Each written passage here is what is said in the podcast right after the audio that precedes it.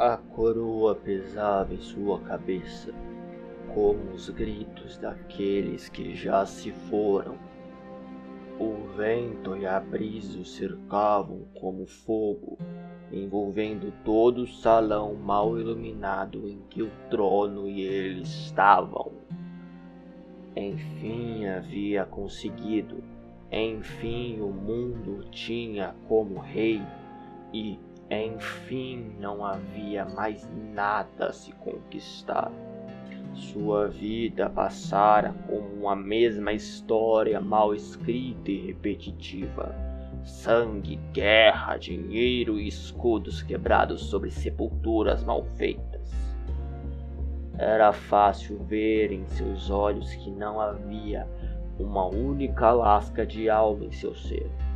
Depois de tanta violência sem sentido, depois de tanto sangue derramado, depois de tanta luta por conquista, ele havia conseguido seu objetivo.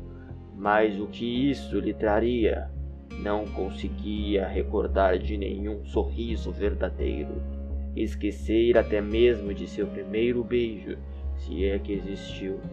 Nunca amou ninguém e nem for amado. Nunca nem mesmo se importou com os próprios sentimentos. Somente haviam domínios em sua mente. Talvez por isso tenha conseguido o que queria. Talvez esse seja o verdadeiro preço para se tornar aquilo que se tornou. Não ter nada além de ambição, nem mesmo nome vazio. Ah, quanto vazio tenho aqui. Quanto espaço para as minhas coisas. Gritava para o nada, de braços erguidos. O mundo inteiro e ninguém além de mim o controla. Ah, como sou poderoso! Todos louvem a grandiosidade do rei deste mundo. Enquanto seus lábios se ocupavam de palavras tão vazias quanto seu coração, o rei ergue-se do trono, seus cabelos brancos segurando a coroa d'ouro na cabeça.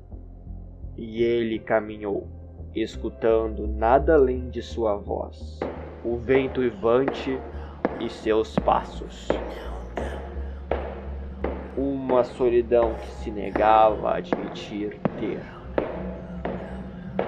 Eu sou o rei de todos os reis, não um homem pregado numa cruz de madeira podre. Com um gesto de sua pesada mão, o rei atirou um símbolo de fé preso em uma das paredes, o pisando no chão logo em seguida. Eu sou Deus. Então, suas gargalhadas ocuparam todo o castelo e além. Risos de uma mente perdida em algo pior que as trevas. As mesmas somente pararam quando os olhos vazios do homem contemplaram um espelho numa das paredes de pedra lisa. Seu rosto era branco como papel, seus olhos fundos como um abismo, e seu corpo era frágil e velho, como o de um esqueleto. Ele se assemelhava à morte de quem tanto se fez regente. O desgosto de seu ser caminhou por sua garganta magra e ossuda e saiu na forma de um nome. Sorriu com suas próprias ideias abissais. Assim serei chamado. Assim o mundo me verá. Assim escreverão no solo com o sangue dos mais fracos. Então a alma que já estava perdida se aprofundou ainda mais no próprio inferno. O mal tomou tudo de si, sua aparência, memórias, sanidade e agora até mesmo seu amado objetivo. Passou de conquistar tudo para transformar tudo em pó. Matar o mundo que era dono fazer com que todos sintam o que ele sente em relação ao que se tornou medo. Então suas mãos ossudas encontraram as maçanetas do portão do castelo, e ele o abriu como se tirasse o elmo de mais um homem derrotado.